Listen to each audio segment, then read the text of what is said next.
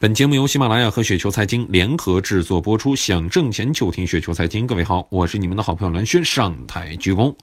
看一下今天要来聊个什么样的话题呢？我们今天来聊到的这个话题啊，是和这个呃很多听友问我这样一个问题，就是说你该不该辞职炒股这样一个话题，我们来呃讨论一下。经常呢看到有听友在留言提问啊，说我是不是该辞掉工作专职炒股？呃，这还是股市经过三轮股灾啊，行情相对低迷的今天，如果说遇到两千零七年或者二零一五年那样的暴涨行情，这毫无疑问，那论调更会是像柳絮似的这纷纷扬扬起来。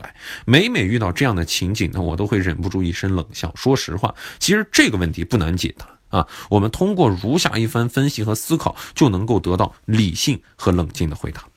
首先，你知道你的工作值多少钱吗？啊，可能听到这样一个问题呢，估计很多朋友说会笑啊。我工作能值多少钱，那还用算吗？因为我一个月拿多少工资，我心里最清楚啊。在我看来，大多数人没有弄懂这个问题。很多计划辞职炒股的朋友呢，也正是因为没有弄懂这个问题，所以才强化和增长了辞职炒股的念头。其实你拿到的工资只是很表面的一点收入，离你工作真正价值相差甚远。那么我们该怎样正确估算自己工作的这样一个真正的价值呢？这里面呢有一个很简单粗暴，但却呃很实用的一个公式。在介绍公式之前呢，我先卖一个关子啊，先给大家谈一谈它的这个逻辑基础。我们知道啊，这个资本都是逐利的。如果甲行业的资本收益率能达到百分之三十，而乙行业的资本收益率只有百分之十，那么投资于乙行业的资本就会。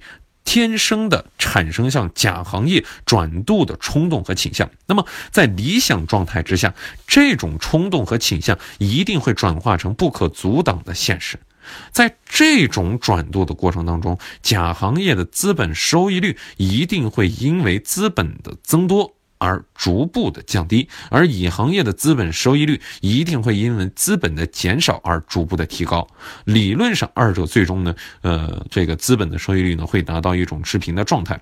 如果对上述说法没有争论，那么你就可以把你的工作想象成一份固定资本。而你得到的工资就是你的固定资本，你资本回报给你的收益。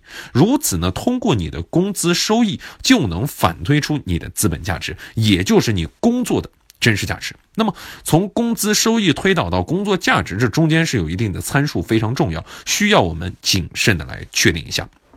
那就是资本的收益率，光有收益没有收益率，我们还是无法来推导这个资本的价值。你可以继续想象一下，你的工作就是一份固定的资本，而你无法推导，呃，而你呢，呃，把这份工作呢存到，把这份资本存到你的银行当中，你的工资就是银行每年给你的固定的利息。如此算来，银行的法定利率就是你工作的资本收益率，是吧？因为呢，银行的利率是按照年来计算的，所以。说我们在测算工作价值的时候，也应该以年薪来进行计算。这样呢，我们推导工作价值的工作方式呢，就可以简化成为年薪除以利率等于工作价值年薪的利率。对应的应该是一年期固定存款的储率，那么目前呢就是百分之一点五。当然了，你也可以选择一年期的这种贷款利率。但是我个人认为啊，对于个人而言呢，生活当中我们有呃大多呢都是存款方，而是非放贷方，所以呢选择一年期的固存利率呢其实是更有意义。如果按照这个公式来计算的话。那么我们的工作到底值几何就一目了然。比如说你月薪五千元的话，那就意味着年薪六万。那么六除以百分之一点五就是四百，也就是说年薪六万的话，也就意味着你的工作价值是四百万。那么以此类推，年薪十二万啊，工作价值是八百万；年薪二十四万，工作价值是一千六百万；年薪三十万元的话，工作价值是两千万；六十万是四千万元；年薪一百五十万，你的工作可能就高达上亿了。TTP 生活在北方最普通的一个小县城当中，小县城的收入水平呢，在全省是中下等的水平。目前的月薪呢是六千余元，也就是说年薪不过七万余元。按此来算，我的工作内容含在的价值呢，大约就是五百万元上下。